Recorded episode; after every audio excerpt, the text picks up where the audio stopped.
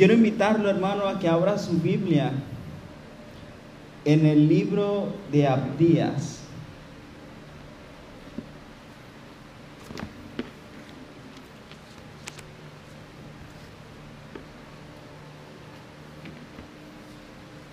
Vamos a estar meditando en este libro en esta, en esta mañana.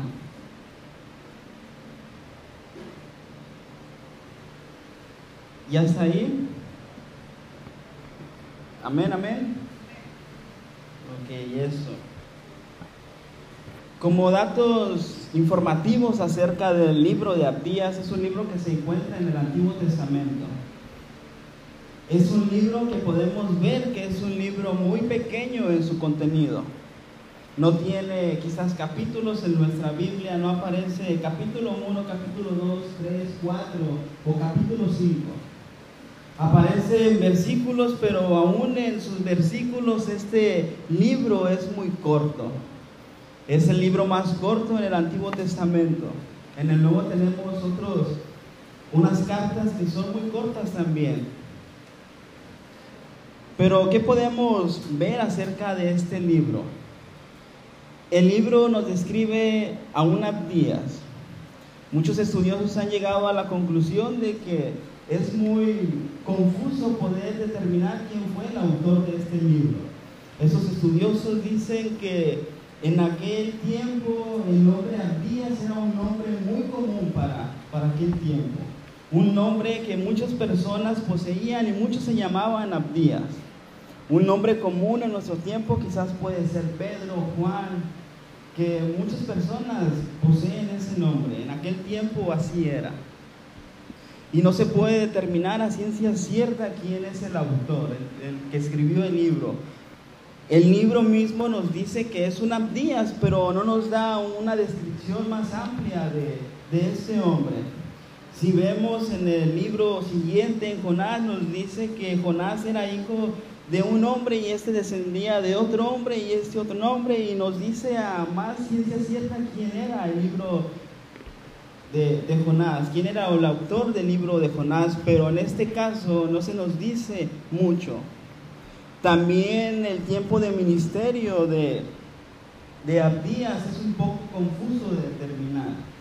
Muchos estudiosos han llegado a la conclusión de que fue en el año 850 antes de Cristo, antes de la caída del reino del norte. Otros lo sitúan más temprano, cerca del 586 antes de Cristo, antes de la caída del reino del sur.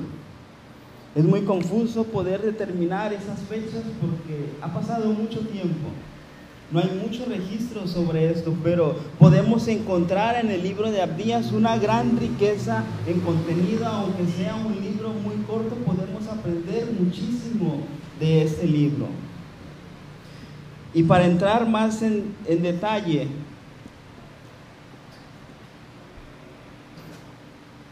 Abdías nos describe a dos naciones, a la nación de Edom y a la nación de Israel. Pero ¿quién era Edom? ¿Quiénes eran los edomitas? ¿Quiénes eran estos, esa nación, este pueblo, esos hombres que pertenecían a este pueblo?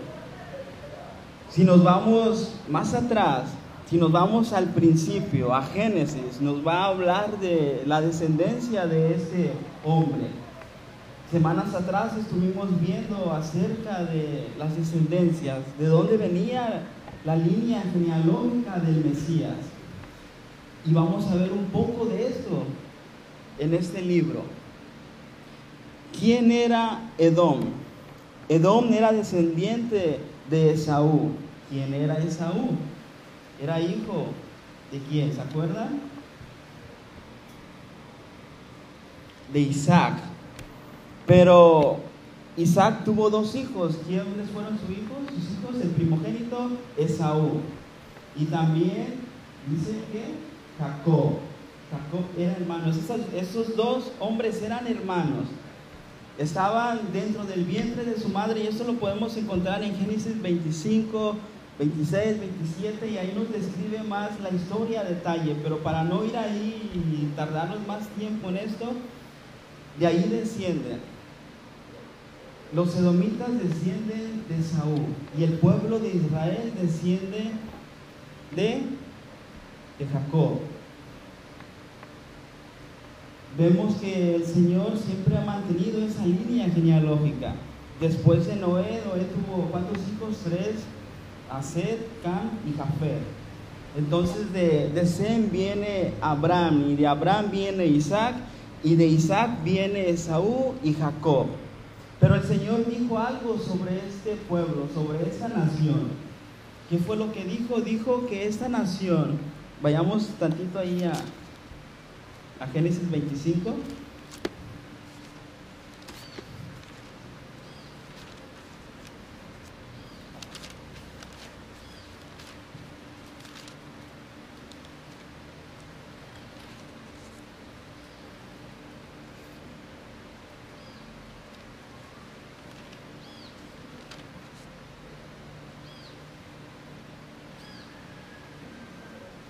Dice el capítulo 25, versículo 21. Y oró Isaac a Jehová por su mujer que era estéril. Y lo aceptó Jehová y concibió Rebeca, su mujer. Y los hijos luchaban dentro de ella y dijo, si es así, ¿para qué vivo yo? Y fue a consultar a Jehová y Jehová le respondió, dos naciones hay en tu seno y dos pueblos te serán divididos desde tus entrañas. El un pueblo será más fuerte que el otro, y el mayor servirá al menor. Eso fue lo que dijo el Señor acerca de esos dos hombres, de los descendientes de esos hombres. Esas dos naciones iban a estar en conflicto todo el tiempo. Y es lo que vamos a ver en el libro de Abdías, ese choque entre esas dos naciones. Y podemos ver en el libro que el Señor es fiel a sus promesas, que lo que el Señor dice se cumple al pie de la letra. Como Él lo ha dicho, se va a cumplir, se ha cumplido y se cumplirá. El título de este sermón es el siguiente, un corazón soberbio vive engañado. Y es lo que vamos a ver acerca de esta nación. Y vamos a ver tres características por qué un corazón soberbio vive engañado. Y la primera de ellas es la siguiente, porque se enaltece hasta el punto de creer que nada ni nadie puede derribarlo. El Señor está diciendo, está hablando acerca, por medio de Abdías, de una profecía que se iba a cumplir para ese tiempo.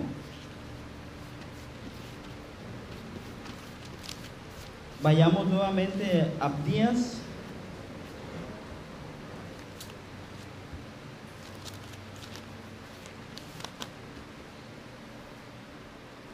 Dice el versículo 1. Visión de Abdías. Jehová el Señor ha dicho así en cuanto a Edom. Hemos oído el pregón de Jehová y mensajero ha sido enviado a las naciones. Levantaos y levantémonos contra este pueblo en batalla. He aquí pequeño te he hecho entre las naciones, estás abatido en gran manera. La soberbia de tu corazón te ha engañado, tú que moras en las hendiduras de las peñas en tu altísima morada que dices en tu corazón, ¿quién me derribará a tierra? Hermanos, la soberbia trae engaño a nuestras vidas y nos lleva día tras día viviendo engañados por ella. Asimismo, la soberbia hace que el hombre se crea más de lo que el hombre es en realidad. Y sabe que es lo importante aquí, lo importante de remarcar que los hijos de Dios no están exentos de caer en soberbia, no están exentos de ser soberbios. Y sabe que hermano, la soberbia no llega a nosotros cuando tenemos mucho. Cuando poseemos demasiado, cuando tenemos mucho conocimiento, cuando tenemos infinidad de cosas, no solamente en esos casos llega la soberbia. ¿Sabe qué? También la soberbia llega a nuestras vidas cuando no poseemos nada, cuando no tenemos riquezas, cuando no tenemos esto, pero hay en nosotros ese sentir de superioridad que nos hace enaltecernos a nosotros mismos, que nos hace ser soberbios. Y era lo que estaba pasando con esta nación.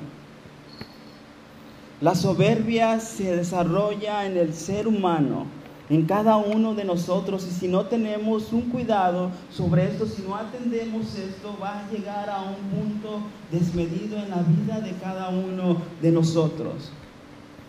La soberbia es un orgullo desmedido por sí mismo. Es superioridad, superioridad ante los demás, sentirse superior a alguien. La soberbia podemos traducirla como altivez o arrogancia. Edón había llegado a un punto de soberbia y arrogancia y de un orgullo impresionante por el cual estaba él viviendo engañado. Como vimos anteriormente, la soberbia, el ego, el orgullo no siempre vienen de poseer mucho, también vienen de poseer poco. viene de nuestra condición caída como seres humanos, de los hombres que están allá afuera, que aún no tienen a Cristo su corazón. Nosotros tenemos a Cristo en nuestro corazón, Él vive en nosotros. Somos libres de la esclavitud del pecado, pero seguimos en este cuerpo.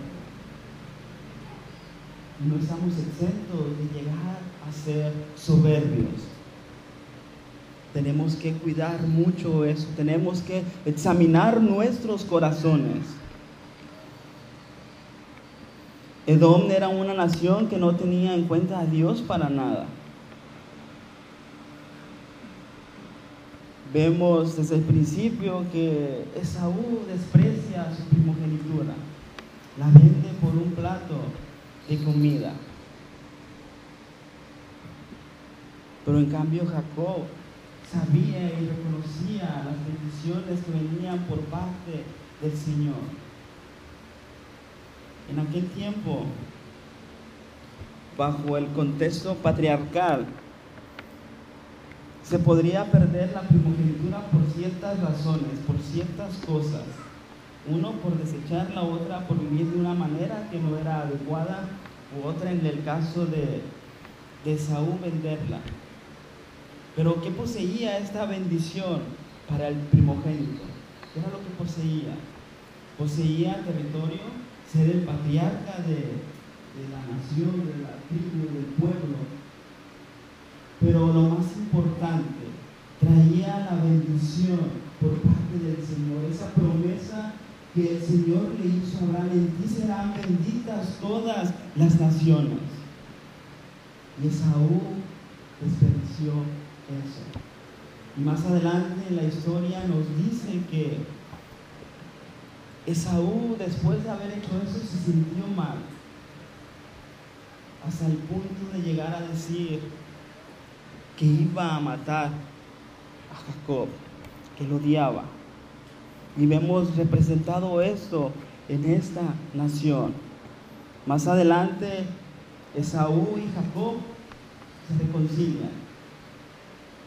Pero las naciones más adelante seguirían en ese conflicto, siempre luchando, decir, bueno, más bien, mejor dicho, los edomitas atacando al pueblo de Dios.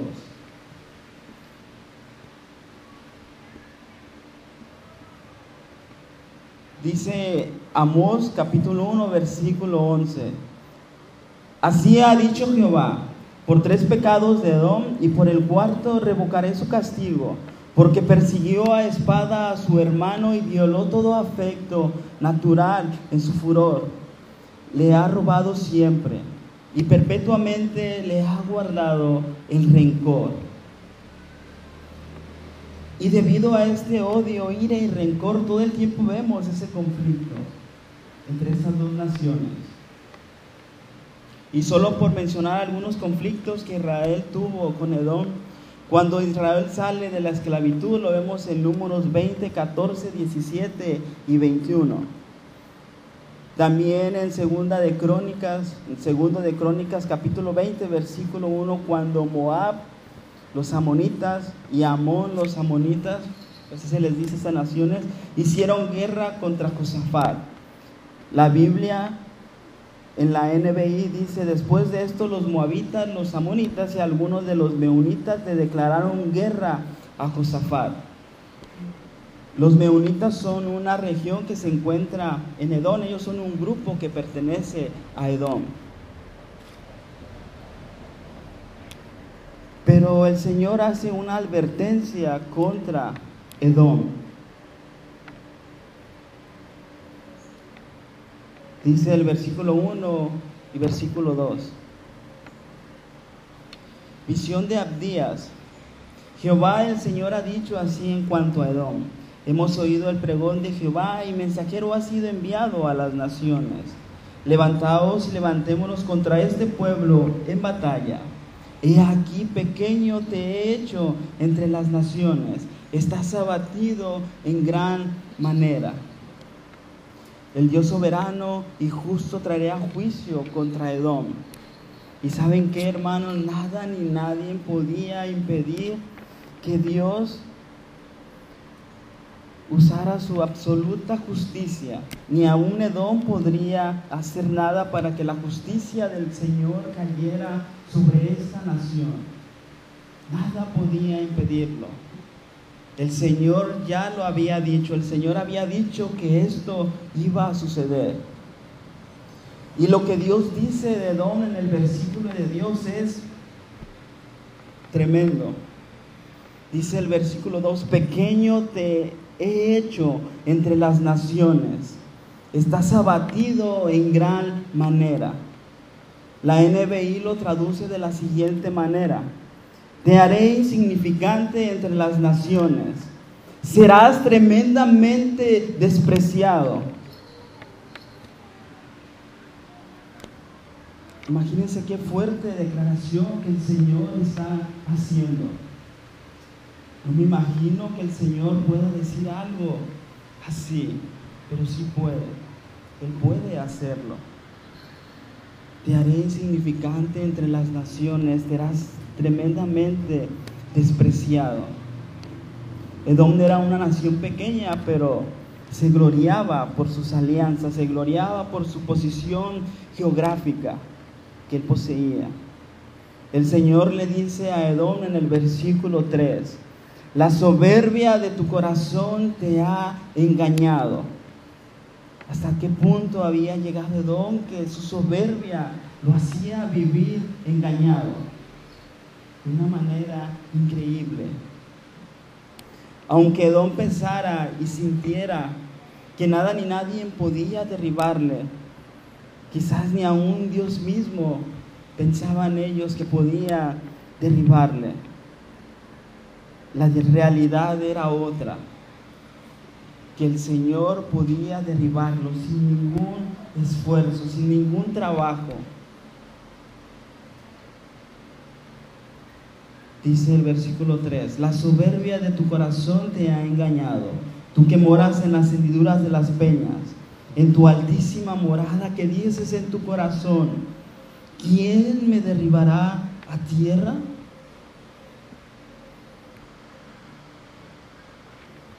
Edom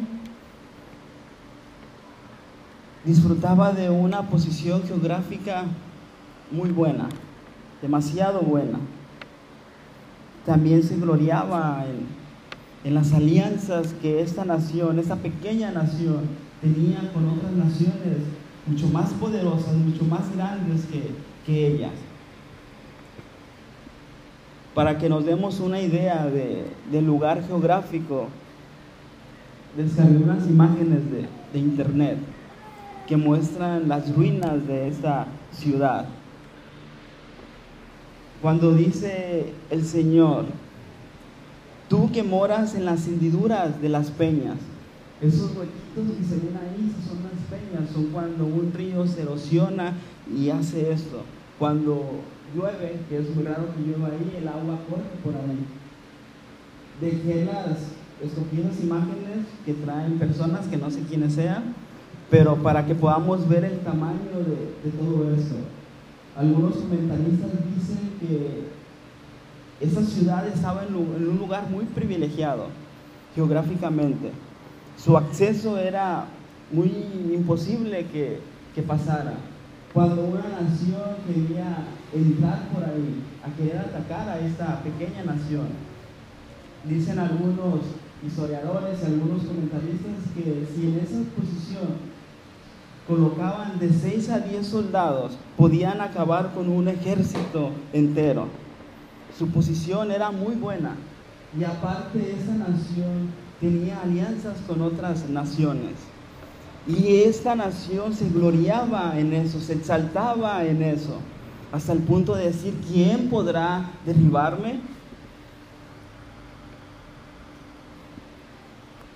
Y el Señor le dice, traeré juicio contra ti porque tú te has enaltecido a sí mismo, tú vives engañado. Edom vivía engañado en su soberbia, hasta el punto de decir, ¿quién? ¿Quién podrá derribarme? ¿Quién llegará a derribarme? Y es triste y lamentable ver que este sentir existe en el corazón de muchos hombres, no solamente en una nación grande o una nación pequeña o en una nación privilegiada, existe en el corazón del hombre. Los hombres viven llenos de soberbia, algunos, no todos. En los hijos de Dios también ocurre esto. Esperemos que ninguno de nosotros sea el caso. Hombres que se creen más sabios que Dios. Imagínense esta semejante barbaridad. Hombres que se creen más sabios que Dios. Dice San Agustín, la soberbia no es grandeza, sino hinchazón. Y lo que está hinchado parece grande, pero no está sano. Es lo que decía Agustín. Y Pablo describe algo similar en la primera carta a los Corintios. Se lo voy a leer. Porque lo insensato de Dios es más sabio que los hombres, y lo débil de Dios más fuerte que los hombres. Pues mirad, hermanos, vuestra vocación, que no soy muchos sabios según la carne, ni muchos poderosos, ni muchos nobles, sino que lo necio del mundo escogió Dios para avergonzar a los sabios, y lo débil del mundo escogió Dios para avergonzar lo fuerte, y lo vil del mundo y lo menospreciado escogió Dios, y lo que no es para deshacer lo que es, al fin de que nadie se jacte en su presencia. Mas por él estáis vosotros en Cristo Jesús, el cual ha sido hecho por, nos, por Dios sabiduría, justificación, santificación y redención. ¿Para qué? Como está escrito, el que se gloría, gloríese en el Señor. Es lo que nos está diciendo el Señor. Y Edom había llegado a un punto increíble de soberbia. Pero ¿sabe qué, hermano?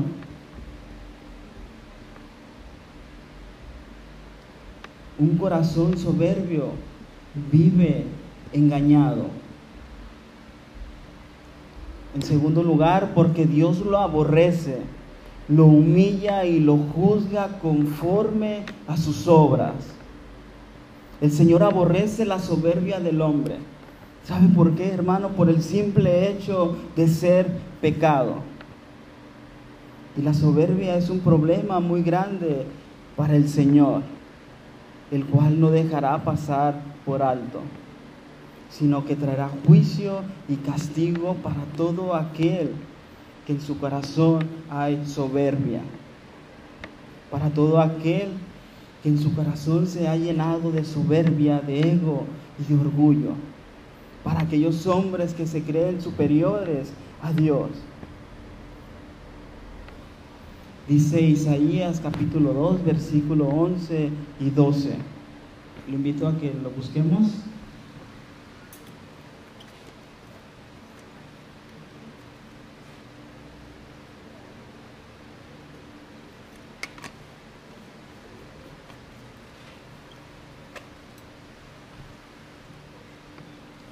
¿Ya lo tiene?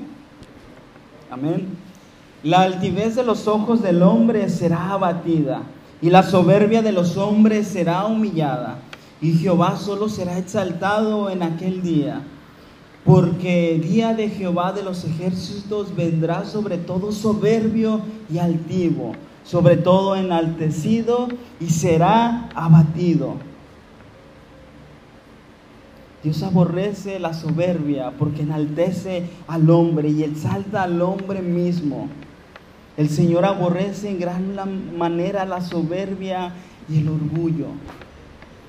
Y no solo la aborrece, hermanos, sino que también la humilla, también la humilla el Señor. El Señor es el único que tiene el derecho para humillar al soberbio.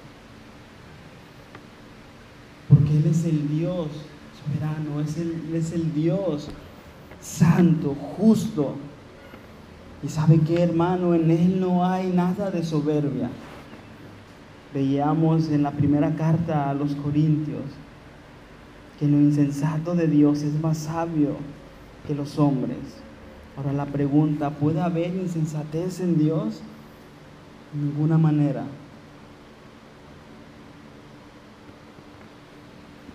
En Él no hay soberbia, en Dios no puede haber pecado.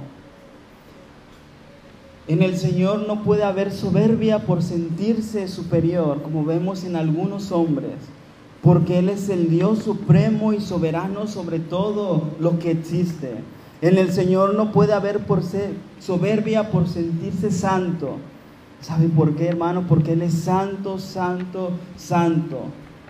En el Señor no puede haber soberbia por sentirse justo, sino que Él es justo en su esencia divina. Pero el hombre sí puede sentirse soberbio por lo mucho o poco que él pudiera tener. El hombre puede sentirse superior a los demás, puede sentirse santo, puede sentirse sabio, puede sentirse justo, puede sentirse obediente, honesto, recto. Pero es solamente un sentir que lo va a exaltar hasta lo más alto que él pudiera llegar a pensar. Y en Edom existía soberbia. Y Dios da unas palabras de humillación para Edom. Versículo 4 y 9. Si te remontares como águila, aunque entre las estrellas pusieres tu nido, de allí derribaré, dice Jehová si ladrones vinieran a ti o robadores de noche, ¿no hurtarían lo que les bastase? Si entraran a ti vendimiadores, ¿no dejarían algún rebusco? Como fueron escudriñadas las cosas de Saúl, sus tesoros escondidos fueron buscados. Todos sus aliados te han engañado, hasta los confines te hicieron llegar. Los que estaban en paz contigo prevalecieron contra ti. Los que comían tu pan pusieron lazo debajo de ti. No hay en ello entendimiento. No haré que perezcan en aquel día, dice Jehová, los sabios de Edom y la prudencia del monte de Saúl. Y tus valientes, oh Temán, serán amedrentados porque todo hombre será cortado del monte de Saúl por el estrago. el Señor iba a traer juicio sobre esta nación y la iba a humillar en gran manera. Dice, si te remontares como águila, si pusieres tu nido en los más altos, de allí te derribaré. Donde quiera que te pongas, de allí te derribaré, dice el Señor. Porque el Señor es el Dios soberano es el Dios todopoderoso. Es el que cubre toda la tierra, todo el universo con su poder. Dice el 5, si ladrones vinieran a ti o robadores de noche, ¿no hurtarían lo que les bastase? Si entraran a ti vendimiadores, ¿no dejarían algún rebusco? Bajo ese contexto vemos que en esa nación había viñedos. Entonces cuando un ladrón entraba a estos viñedos a saquearlos, tomaba lo más que podía en el camino de su vida tiraba algunas cosas y dejaba todo deshecho. Entonces ese ladrón entraba y tomaba lo más que podía.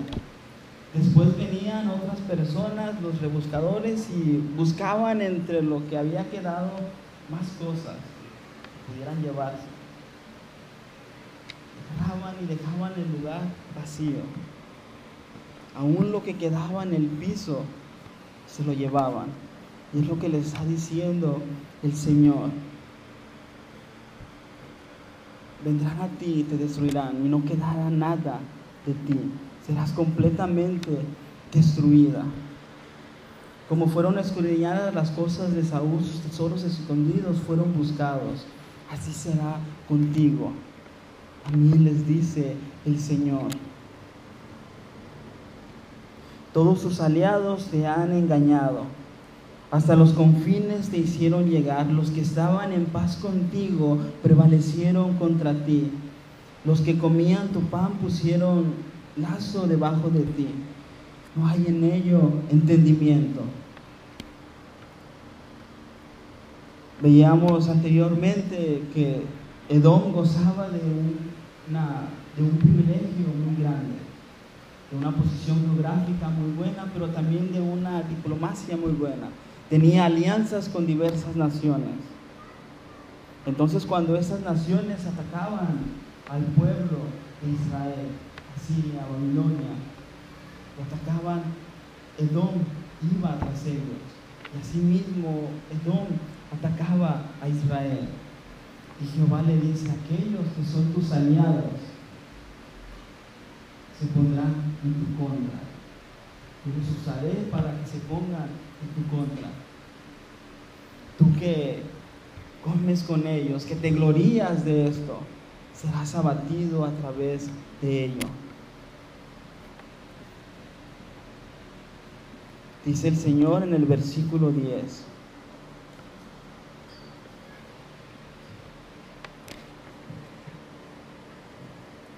Por la injuria tu hermano Jacob te cubrirá vergüenza y serás cortado para siempre.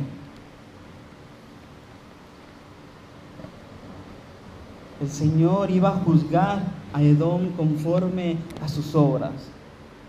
Edom actuaba de una manera cruel y despiadada, sentía ira y enojo y lo descargaba contra Israel, contra Jacob, contra su hermano. Imagínense, eran unas naciones hermanas. Pero Edom todo el tiempo injuriaba a su hermano.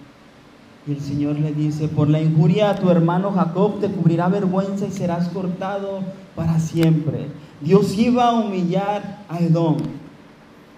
¿Sabe qué, hermano? Es demasiado peligroso caer en las manos de Dios y ser juzgados por Él mismo. El Señor iba a juzgar a esta nación. Dios le dice a Edom, serás cortado para siempre, porque no debiste proceder así contra tu hermano Jacob. Así mismo como tú hiciste con él, así haré yo contigo.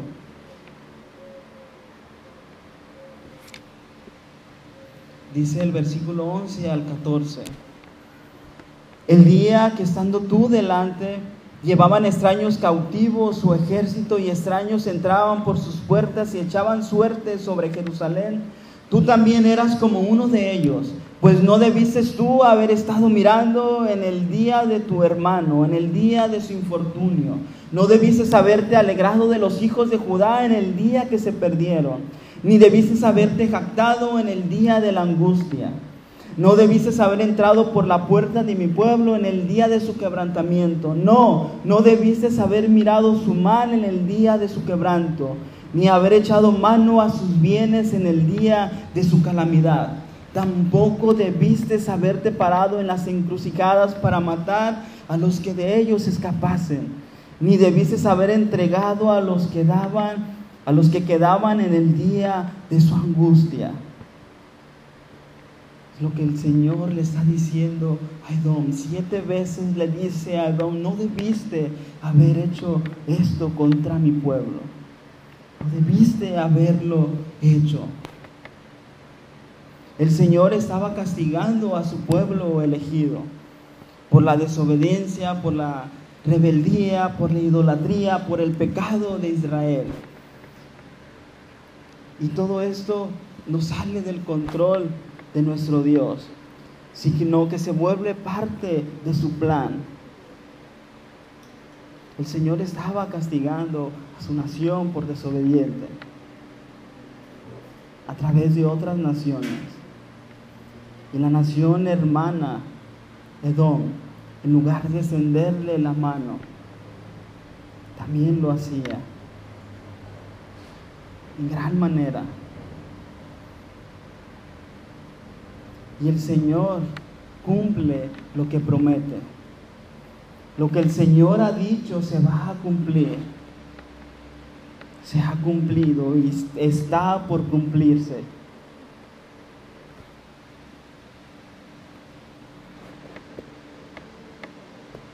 Y el Señor desde antes que ocurriera esto, como vimos en la introducción, Él ya había dicho que pasaría esto con estas dos naciones. Dos naciones hay en tu seno y dos pueblos serán divididos desde tus entrañas. En un pueblo será más fuerte que el otro pueblo y el mayor servirá al menor. El Señor ya lo había dicho desde el principio, desde antes que estas dos naciones estuvieran el Señor lo había dicho. Dios traerá juicio y maldición para Edón y al mismo tiempo bendición para su pueblo. Dios cumpliendo sus promesas, la promesa que le hizo a Abraham. Maldeciré a quien te maldiciere y bendeciré a quien te, a bendijere. Génesis 12:3. El Señor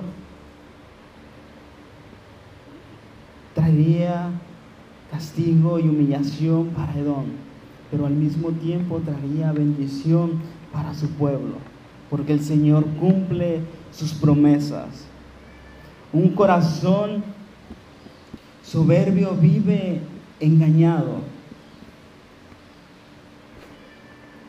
Por tercera característica, porque la exaltación por parte de Dios no viene por la soberbia, sino por la promesa de Dios.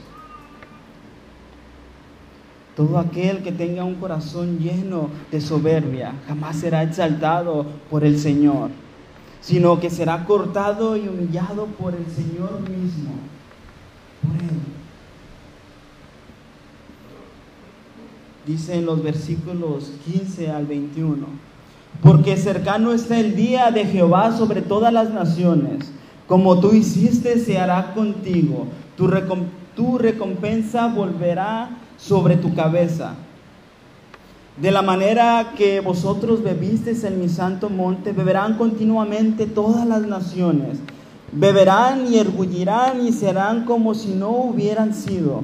Mas el monte de Sión habrá un remanente que se salve y será santo, y la casa de Jacob recuperará sus posesiones. La casa de, Jacob será fuego y la casa de José será llama.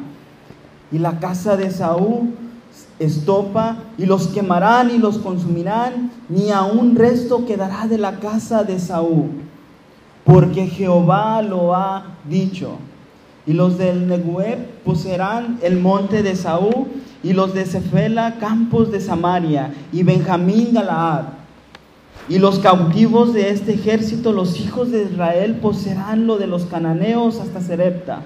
Y los cautivos de Jerusalén que están en Sefarad poseerán las ciudades del, del Y serán salvadores al monte de Sión para juzgar al monte de Saúl.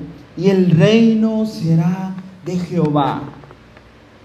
Vemos que el Señor traerá juicio para Edom pero será bendición para su pueblo elegido. y vemos las promesas de Dios cumplirse al pie de la letra, como Él lo ha dicho. Dios es fiel a su palabra, hermanos. Dios es siempre fiel. Y así como el Señor juzgó a Edom, llegará el día en que el Señor juzgará y traerá juicio contra todo aquel que se opone a su iglesia. Vemos algo similar en Apocalipsis. Porque el Señor es rey de reyes, el soberano del universo, es el Dios de todas las naciones. Él cumple sus promesas. Hermanos, Dios no toma en juego el pecado. El Señor aborrece el pecado. El Señor aborrece la soberbia y la juzga. El Señor es el Dios soberano. Y Dios nos promete solamente salvación para una nación. Promete salvación para todas las naciones para todas las naciones de la tierra promete salvación. Y el libro de Abdías termina de la siguiente manera. El reino será de Jehová. El reino siempre ha sido del Señor. Y sabe qué, hermano, nosotros pertenecemos a su reino por medio y gracias a Jesucristo. Dios es fiel a sus promesas. Y lo podemos ver aquí en el libro de Abdías. Y otra característica del libro de Abdías que podemos ver en él es, es que nos muestra ese conflicto que existía entre la simiente de la serpiente y la simiente de la mujer. Y Pablo nos lo explica de una manera hermosa en Romanos 9.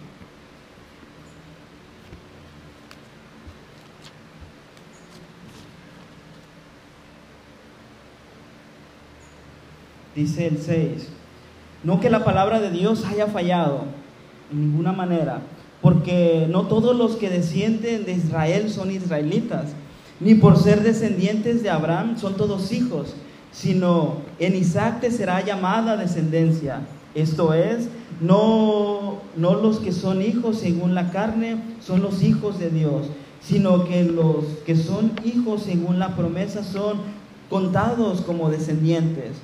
Porque la palabra de promesa es esta.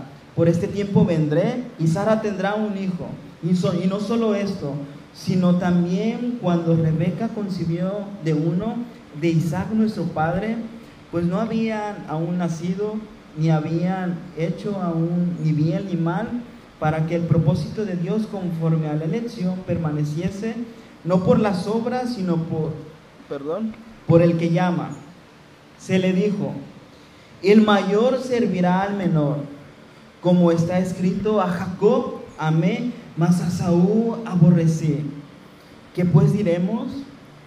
Que hay injusticia en Dios en ninguna manera. Y saben qué, hermanos, por más que se opusieran a que el Mesías llegara, aunque el Mesías viniera, Dios cuidaría y cumpliría, porque el mal nunca triunfa sobre Dios. Aunque muchas veces parezca que sí, el mal nunca ha triunfado sobre Dios y jamás triunfará sobre Dios. Y el Mesías vendría como Dios lo prometió desde el principio en Génesis 3, 15.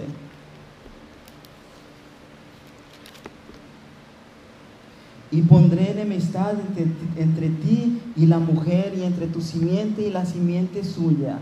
Esta te herirá en la cabeza y tú le herirás en el calcañar. El Mesías vendría como el Señor lo había prometido desde el principio. El Señor siguiendo fiel a su palabra. Y vendría de esa línea genealógica. De allí vendría el Mesías, el cual vino y murió por cada uno de nosotros. La promesa del Señor cumplida, la palabra del Señor cumplida a la perfección como Él lo había dicho desde el principio, siendo fiel y teniendo cuidado de su pueblo.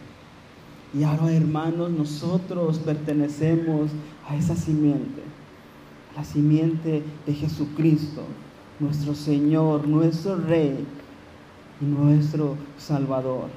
A Él sea toda la gloria, toda la honra. Confiemos en sus promesas, confiemos en su palabra.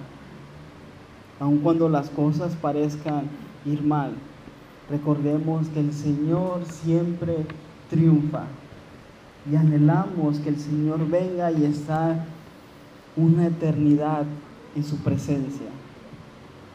Amén.